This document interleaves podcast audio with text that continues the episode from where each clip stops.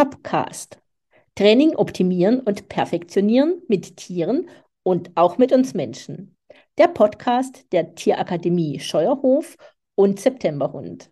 Ich bin Susanne Allgeier.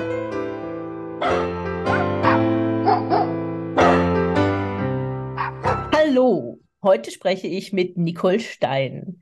Sie ist Tierärztin mit der Fachrichtung Verhaltenstherapie, Top-Trainerin bei der Tierakademie Scheuerhof und sie hat alle Hühnermodule gemacht, teilweise sogar mehrfach. Sie hat eine Touch-and-Click-Ausbildung bei der Katja Kraus und sie beschäftigt sich seit 2010 intensiv mit Tiertraining. Sie arbeitet auch mit Tierschutzhunden im Tierheim und ihr Spezialgebiet ist das Medical Training. Nicole, herzlich willkommen hier im Topcast und ich habe auch schon die erste Frage.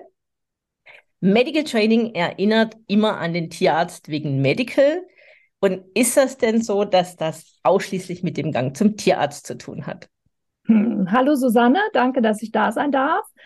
Und ähm, ja, also wenn kommen wir zu deiner ersten Frage. Medical Training bedeutet für mich eigentlich viel mehr als nur Vorbereitung auf den Tierarzt. Viele verstehen unter Medical Training ähm, Tierarzttraining, Behandlungstraining. Das ist auch ein sehr, sehr großer Teil. Aber zum einen müssen wir überlegen, wir haben ja auch viele Dinge, die wir zu Hause am Tier machen, also Behandlungen zu Hause, sei es jetzt eine Weiterbehandlung ähm, aufgrund einer Erkrankung, ähm, die der Tierarzt verordnet hat, oder Dinge, die wir selber entdecken, also vielleicht äh, eine Zecke, die da ist, eine kleine ähm, Schramme oder irgendwas, wofür man vielleicht nicht direkt zum Tierarzt läuft, wo man vielleicht mal eine kleine Salbe drauf macht oder es einfach nur sauber macht. Das ist ja im Prinzip auch eine Behandlung, eine häusliche Behandlung. Und für mich gehören aber auch Pflegemaßnahmen dazu und das eben nicht nur zum Beispiel jetzt für die Hunde, die zum Hundefriseur müssen, sondern ich denke, jeder Hund muss mehr oder weniger in seinem Leben mal gebadet werden, auch wenn er nur dreckig ist und vielleicht irgendwie stinkt. Und ähm, andere werden regelmäßig gebadet. Das sind eben auch so Dinge, Bürsten ähm, oder Ballenpflege und so weiter. Also auch pflegerische Maßnahmen gehören für mich dazu. Aber eigentlich ist es, fängt es an bei ganz normalen Alltagshandlingsdingen wie ähm, viele Hunde haben Probleme mit Geschirr anziehen, manche sogar mit Leine anmachen, Leine ans Halsband oder ans Geschirr machen. Ähm, also eigentlich könnte man es Manipulationstraining nennen, ist nicht so ein schöner Begriff. Nein, nein, nein, nein. finde ich Medical Training schon besser. Ja. Und ähm, ja, äh, also, also als eigentlich ist das all das. Eigentlich ist es auch ein Alltagstraining. Also wenn du sagst ja. Baden, Jetzt habe ich die Godiva schon über zwei Jahre hier, aber ans Baden würde ich mich bei ihr nicht trauen. Also sie mag Wasser gar nicht. Mhm. Und ähm, also, und also sie ist ja mit ein paar Triggern behaftet, deshalb wäre Baden für mich, das würde ich ganz hinten anstellen. Äh, und dann kommt mir die nächste Frage. Also, wie fängt man dann an mit Medical Training? Es ist, also bei der Godiva würde ich jetzt nicht mit dem Baden anfangen, aber was ist denn so ein Einstieg? Also, prinzipiell müssen wir uns erstmal überlegen, in der Regel, was sollen die Tiere tun, wenn wir etwas an ihnen verrichten, machen, also irgendwas gucken wollen, irgendwas behandeln wollen. Ja. Äh, sie müssen stillhalten. Das heißt, das ist immer so das Erste, was sie eigentlich lernen sollten. Ähm, und bleib mal gerade einfach so stehen, ist schwierig den Hunden zu erklären und deswegen äh, viele verknüpfen ja auch Medical Training mit Koopera Kooperationstraining.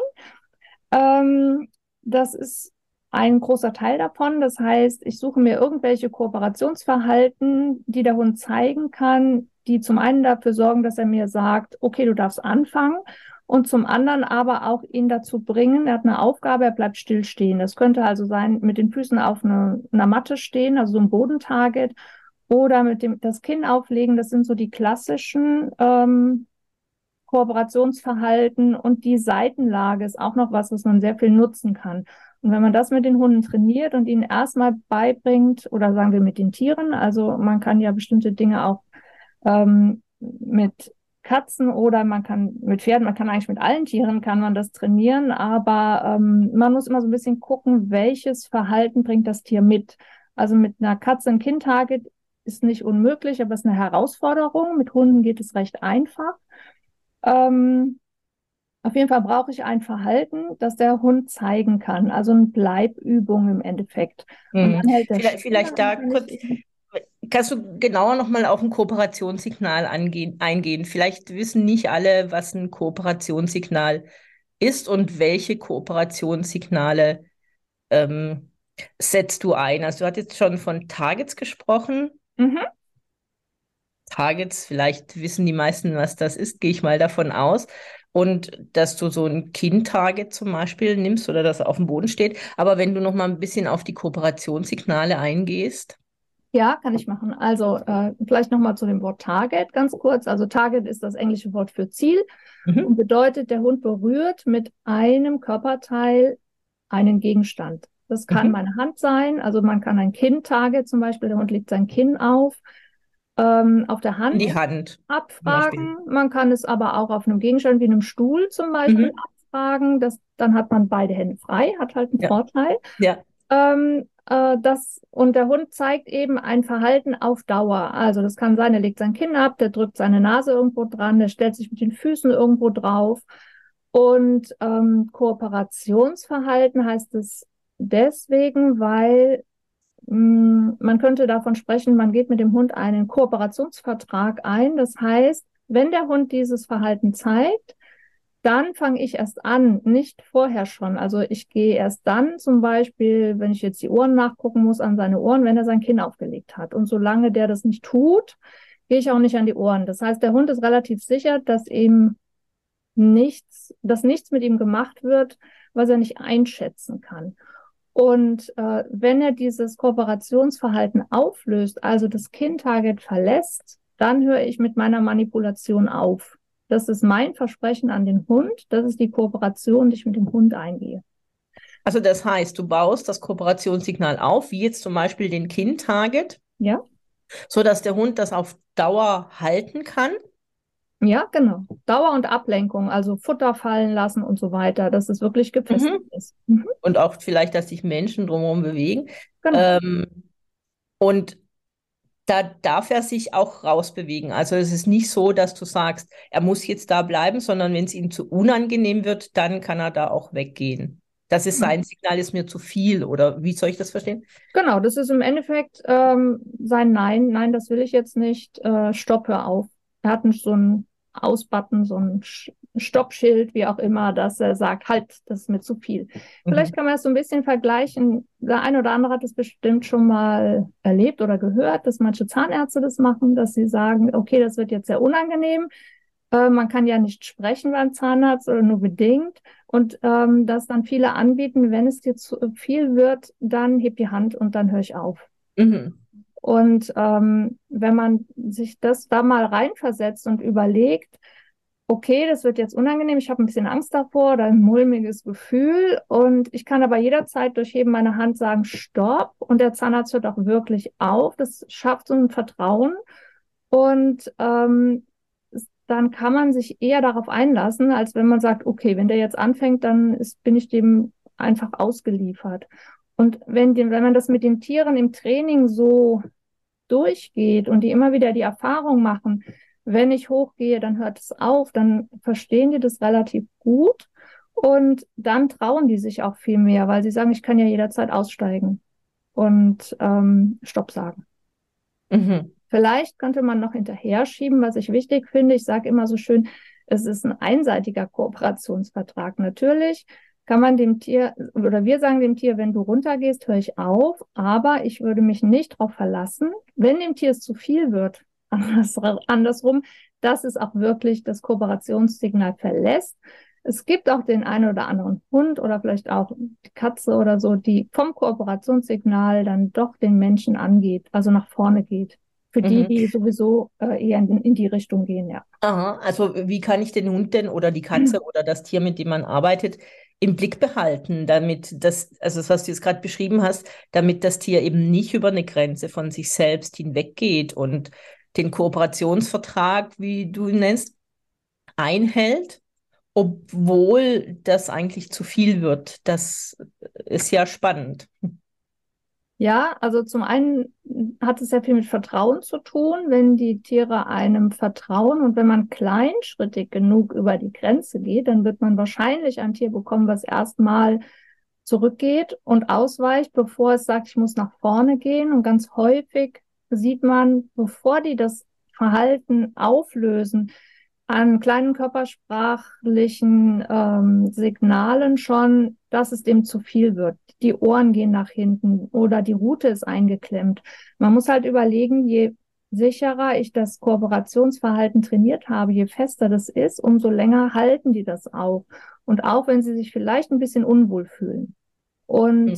ähm, ich sehe das aber in der Regel an der Körpersprache schon. Die spannen sich ein bisschen an, die Rute unten, die, die, äh, die Schwanzspitze geht rein. Bei der Katze ist es ein bisschen anders. Da wird, ähm, da bewegt sich der Schwanz zum Beispiel sehr heftig, wenn die aufgeregt sind. Man sieht es an den Augen, an den Ohren und so weiter.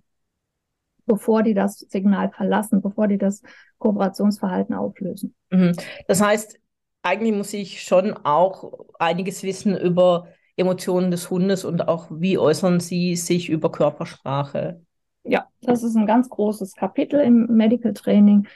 Ähm, wenn ich den, das Tier, was ich behandle, nicht lesen kann, dann wird es ähm, sehr schwierig, äh, fein, sehr fein zu arbeiten und dann vielleicht auch gute Erfolge zu haben. Also ich muss zum einen ein Vertrauensverhältnis schon zu dem Tier auch haben, was sich relativ schnell entwickeln kann. Es muss jetzt nicht über Jahre gehen, aber es muss, ähm, ich muss zuverlässig sein. Dann entwickelt sich relativ schnell ein Vertrauensverhältnis, so dass man damit arbeiten kann. Ähm, deswegen kann ich auch mit den Tierheimhunden arbeiten. Die müssen sich darauf verlassen können, dass die, ich sag mal, Spielregeln eingehalten werden. Und ähm, das ist wichtig. Und zum anderen ist eben wichtig, dass ich kleinste Zeichen von der Körpersprache lesen kann. Äh, und dann kann ich sehr erfolgreich trainieren dabei. Mhm. Also es ist ein genaues Hinschauen, Beobachten, was zeigt mir der Hund. Es ja. ist ein, ein, Handwerk von Medical Training, wie trainiere ich das? Und braucht es auch so diese Form von Mitgefühl oder Empathie? Also muss ich da auch gefühlsmäßig was mitkriegen, dass ich dass ich merke, also dass ich auch spüre, jetzt wird es dem Hund zu viel? Oder reichen so diese körpersprachlichen Signale, dass man das mitkriegt? Ähm, ich denke, das Gespür dafür ist schon auch wichtig. Das hat eben dann auch was mit ähm, sich in das Tier, ähm, ich weiß nicht, das sind so, so das Bauchgefühl, sagen wir mal so, mhm, sich genau. das hier reinversetzen können. Und manchmal habe ich das im Medical Training, dass ich sage, hm, das passt jetzt hier irgendwie nicht oder ja, das geht, also je nachdem. Und ich kann aber nicht genau sagen, warum. Also das ist dann schon das Gesamtbild. Ich denke, das sind dann so äh, kleinste Antennen, die man hat. Ähm, zum einen für äh, die Emotionen, die das Tier ausstrahlt, aber auch die Körpersprache. Und wenn man da ähm, viel, viele, viele Trainingseinheiten gemacht hat und viel Erfahrung hat, dann muss man das nicht kleinschrittig analysieren und überlegen, sondern dann weiß man das in dem Moment. Und das ist auch das Wichtige daran, weil ähm, wir ja ganz nah am Tier sind und wir in der Regel über diese Individualgrenze hinweggehen müssen. Ich sage immer so schön, wenn ich äh, eine Hundebegegnung übe oder irgendwas anderes, was auch mit Angst, äh, Unsicherheit und so weiter zu tun hat, dann kann ich immer gucken, welchen Abstand können wir jetzt gerade nehmen und dann ist es auch okay, wenn man auf der anderen Straßenseite am Hund vorbeigeht oder von mir aus auch zehn Meter ins Feld geht oder sowas. Da kann man schon mit zufrieden sein. Mhm. Aber auf zwei Meter Abstand kann ich halt keine Zecke wegmachen. Das ist das Problem. wohl wahr, wohl wahr. Also ich ähm. muss anfassen und je nachdem ja. der Tierarzt irgendwo halt auch. Das ja. heißt, äh, man geht immer ganz nah ans Tier ran und Deswegen muss man im Medical Training super gut auf die Körpersprache achten, ähm, selber gut entspannt sein und super kleinschrittig trainieren können. Also immer noch mal gucken, geht es noch kleiner. Und ich habe mhm. immer wieder Teilnehmer bei mir, die sagen, ja, eigentlich habe ich schon gedacht, dass ich kleinschrittig arbeiten kann, aber so kleinschrittig. Hm. ja. ja. Also spannend finde ich, also so allgemein im Hundetraining, wenn ich jetzt auch mit Menschen mit ihren Hunden arbeite, dass es eben noch was gibt, was jenseits von reinem Wissen liegt. Ja. Also ja. Dass man nicht, wo ich dann auch sage, ja, ich kann es Ihnen jetzt nicht erklären, warum ich das jetzt so und so mache, aber das fühlt sich gerade gut an. Und äh, toll ist natürlich immer, wenn sich die Leute dann drauf einlassen können, äh, wenn sie jetzt nicht eine faktisch klare Begründung dafür kriegen, warum das jetzt genau so ist und warum ich es in einem anderen Kontext vielleicht anders entscheide. Ja, und ich denke, das ist auch zumindest, äh, oder das ist der Part, wo ich dann eben die ähm, Tellington-Methode mit einbaue, weil die halt auch sehr viel mit, ähm, ähm, ja, Linda sagt immer so schön, das ist Kommunikation von Zelle zu Zelle und ähm, dass da eine Verbindung da ist, die ähm, anders ist als, ähm, als das äh, im Training der Fall ist. Und ähm, das hat viel mit äh, Spüren auch des Gegenübers zu tun und äh, mit Entspannung. Und das ist genau das, was man eigentlich im Medical Training braucht. Und ich finde, die Kombination hat sehr gut über ähm, Techniken zu arbeiten, also rein Verhalten beizubringen, wie das Kindtage, die Seitenlage und so weiter. Das ist eine technische Sache. Das ist mhm, genau. äh, Sitzplatzfuß beibringen, sage ich mal. Ja. Und das ist auch das, wo viele sagen, ja, ja, Medical Training ist ja Tricktraining. Nicht genau. ganz. Also der Part schon, aber wenn es dann ans Anpassen geht, dann hat es nichts mehr mit Tricktraining eigentlich zu tun, sondern dann sind wir absolut bei den Emotionen und äh, im Medical Training hat man ganz viel mit, also vor allen Dingen mit unangenehmen, negativen Emotionen zu tun, wie Angst, Unsicherheit und so weiter. Und ähm, da hilft die, äh, helfen die T-Touches oder die Tellington Körperbänder total, weil es darum geht, dass das Tier sich selber spürt, bei sich bleibt, sich entspannen kann und gerade das Berühren, ähm, da nutze ich die sehr viel. Also so für die ersten Berührungen vor allen Dingen, dass ich sage, hier anfassen ist nicht schlimm, ähm, weil das fühlt sich gut an und du kannst dich entspannen dabei. Mhm.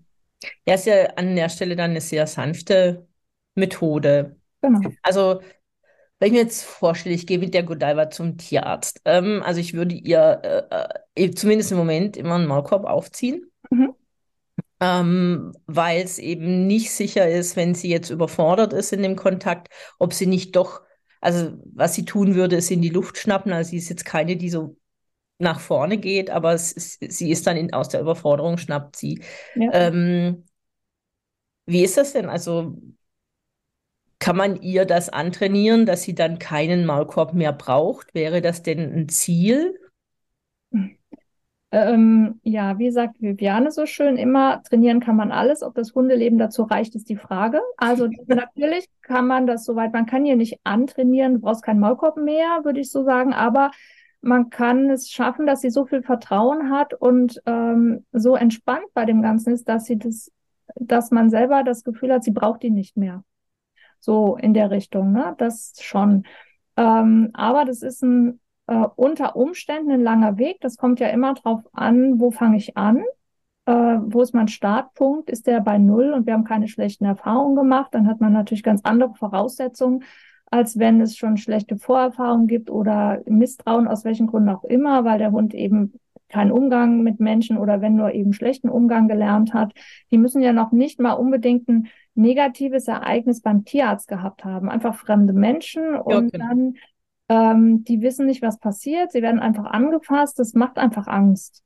Und ähm, dann kann das schon einfach auf Abwehr, das kann schon reichen. Und äh, weil, wie ich eben schon gesagt habe, man muss halt immer sehr nah an das Tier ran und das ist einfach bedrohlich. Ja, also vielleicht gibt es ja auch Sicherheit. Also äh, mir gibt es Sicherheit, vielleicht dem Tierarzt oder der Tierärztin gibt es Sicherheit, wenn sie den Maulkorb hat, aber ich das Gefühl habe, sie ist trotzdem entspannt. Ja, und ähm, also man kann halt beide Ziele haben, dass man sagen kann, okay, ich fände es halt irgendwann mal gut, dass man den nicht mehr braucht. Man kann aber auch sagen, es schadet ja nichts. Also wenn man das so auftrainiert, dass der Hund damit kein äh, Thema hat mit dem Maulkorb, dann ist es ja auch für mich völlig okay, wenn man sagt, und der bleibt halt immer drauf. Und dann ähm, ist es nachher, ja, wir haben auch eine Brille an, zum Beispiel. Und das merkt man irgendwann nicht mehr. Und es stört ja in dem Sinne nicht. Also, wo es ein bisschen stört, ist halt, wenn man die Zähne kontrollieren will oder so.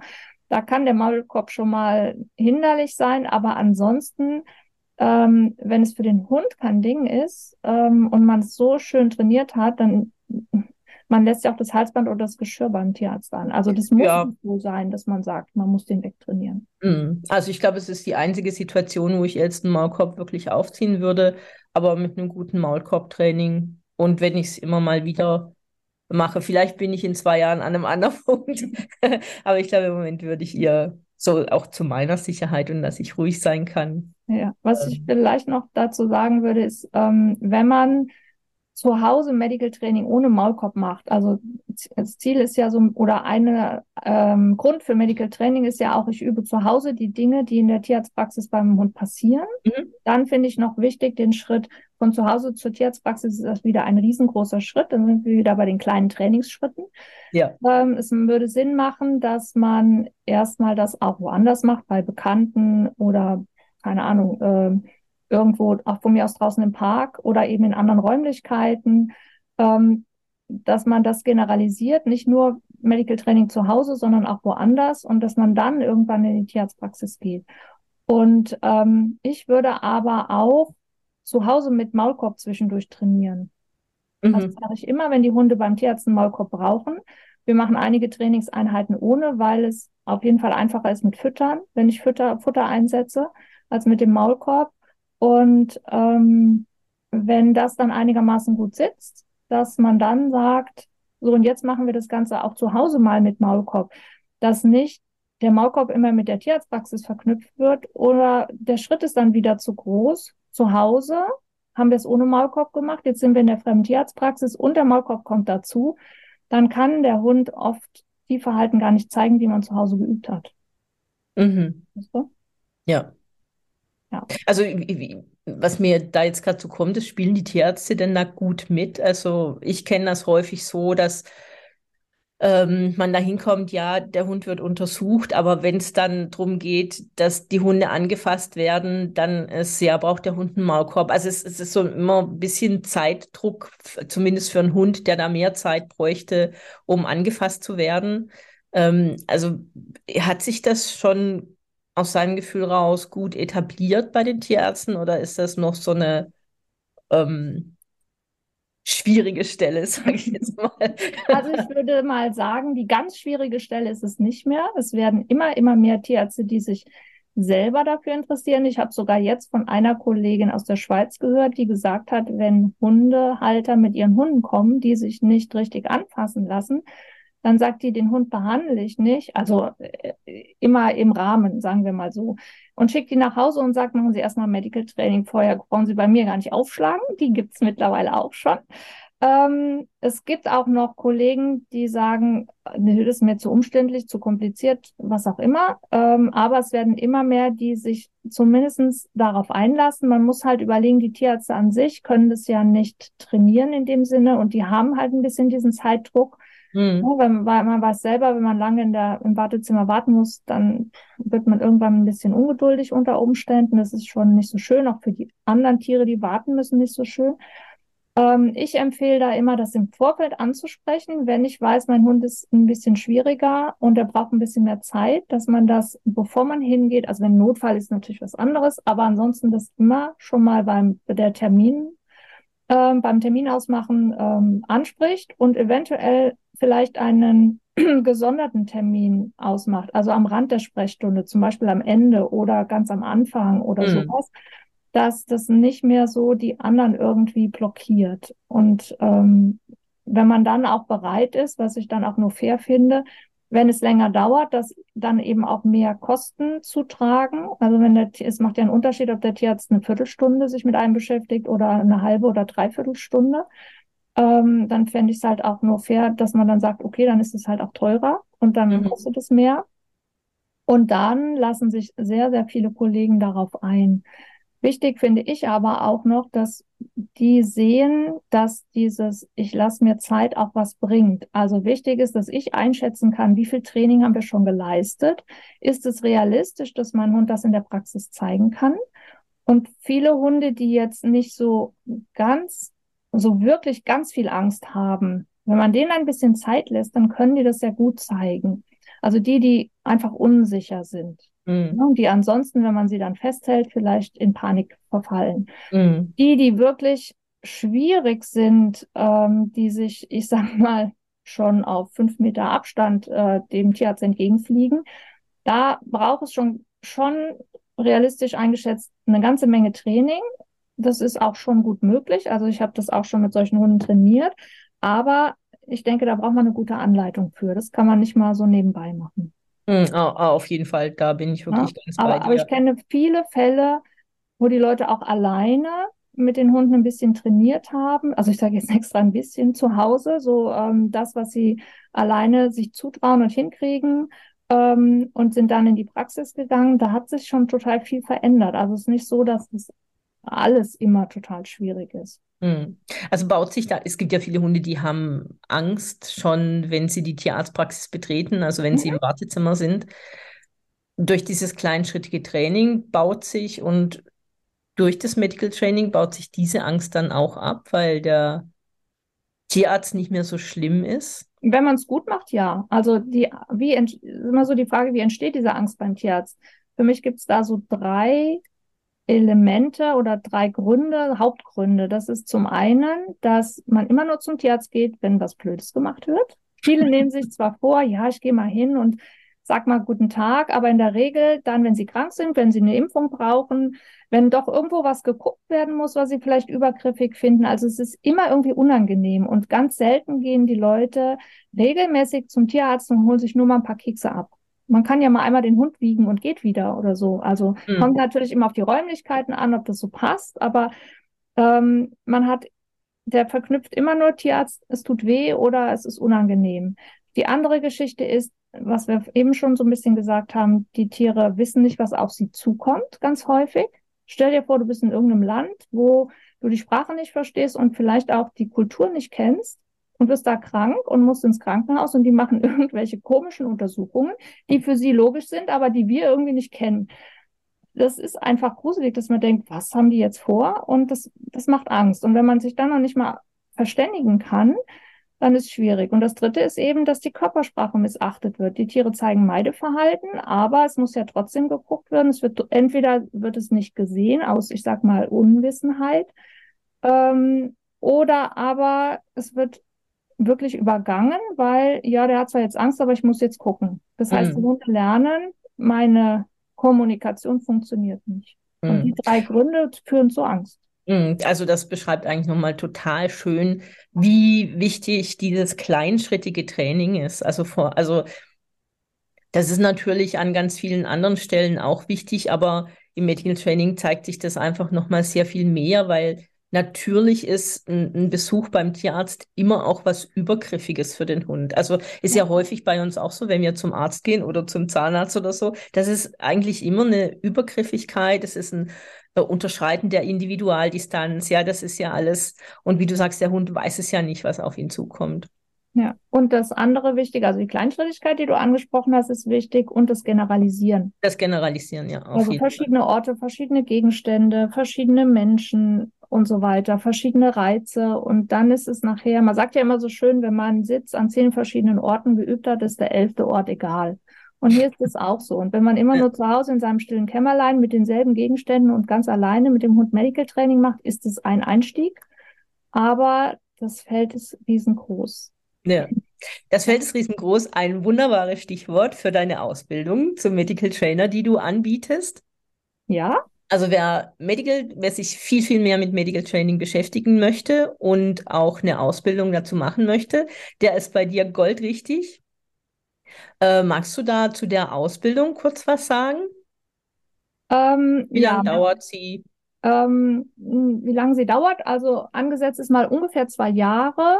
Äh, manche brauchen auch ein bisschen länger. Also es ist jetzt nicht so, dass man sagt, nach zwei Jahren muss alles fertig sein.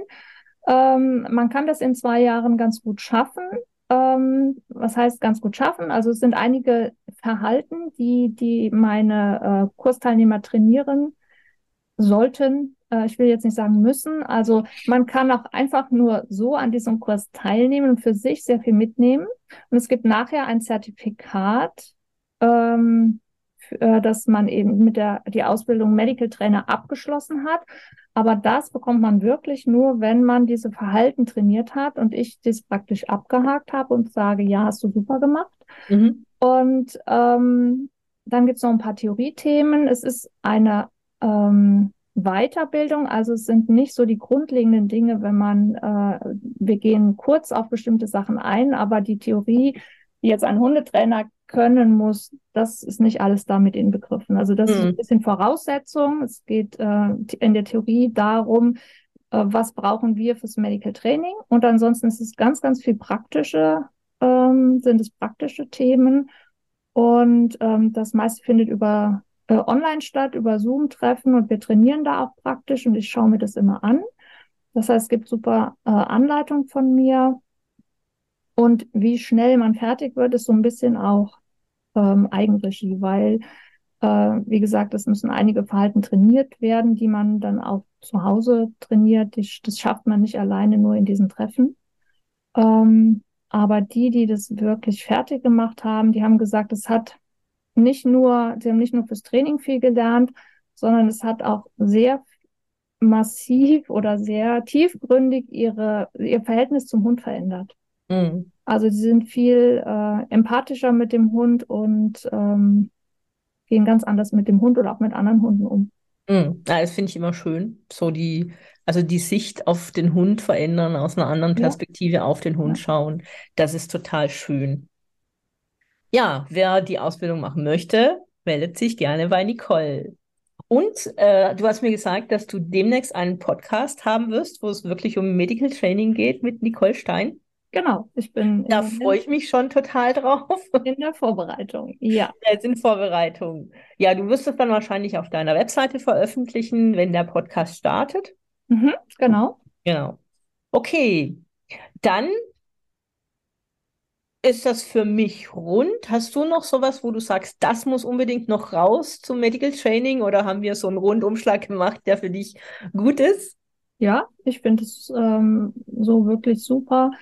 Ähm, wir haben eigentlich alles angesprochen. Äh, mein, vielleicht einfach so, meine Idee ist wirklich, dass man ähm, äh, gegenseitig respektvoll miteinander umgeht. Also äh, sowohl den Tieren gegenüber, äh, als auch ähm, anderen involvierten Menschen gegenüber. Wir haben ja auch über die Tierärzte gesprochen und da merke ich immer wieder, ähm, dass zwar viele sehr äh, auf das Tier eingehen, aber wenn zum Beispiel der Tierarzt oder der Hundefriseur da erstmal nicht so mitzieht, dann ähm, gibt es sofort irgendwie eine Blockade. Und ich finde immer, Verständnis für alle zeigen. Also das, was ich eben auch sagte, der Tierarzt hat halt total viel Stress und ich gehe mal äh, bei den allermeisten äh, Menschen merke ich, wenn die sich wirklich mal Zeit nehmen und nicht jetzt, sie kommen in die Praxis, in die Sprechstunde und sagen, hier übrigens, wir machen Medical Training und Sie müssen jetzt so und so. Äh, das ist so ein Überfahren von, von der Person gegenüber an sich, dass man vielleicht wirklich das eben in Ruhe anspricht, ähm, entweder vorher ein Telefonat oder auch mal ohne Tier hingeht, wenn die Möglichkeit besteht und das wirklich langsam anspricht und ein bisschen erklärt. Und ich kriege immer wieder die Rückmeldung von vielen, wenn sie in die Praxis gehen und das mal erklären, dass die Tierärzte wirklich sagen, boah, toll und zeig mal und ähm, sich da wirklich Zeit für lassen und auch Interesse dran haben. Aber es muss halt auch passen. Und mhm. deswegen respektvoll nicht nur mit den Tieren, sondern auch mit den Menschen umgehen äh, und Verständnis zeigen, wenn denn jemand mal vielleicht einen hektischen oder schlechten Tag hat. Also die meisten lassen sich schon drauf ein, wenn man es gut rüberbringt, sagen wir mhm. mal so. Also das ist dann so ein bisschen auch, äh, dass man sich an der eigenen Nase fasst und überlegt, wie starte ich jetzt dieses Gespräch, ähm, so dass der andere sich darauf einlassen kann. Das ist mir immer wichtig. Ja. Also, das ist total schön, dass du es nochmal ansprichst. Also, Werte sind ja nicht so ganz gängig in der Gesellschaft und vor allem, also mein höchster Wert so ziemlich an Anstellen ist Respekt. Ja. Und ähm, da, das vermisse ich manchmal, weil es schnell zu einem Konflikt kommen kann und so. Genau. Ja, vielen Dank dafür. Ich habe eine abschließende Frage an dich. Ja. Und die Frage ist, was fasziniert dich an deiner Arbeit?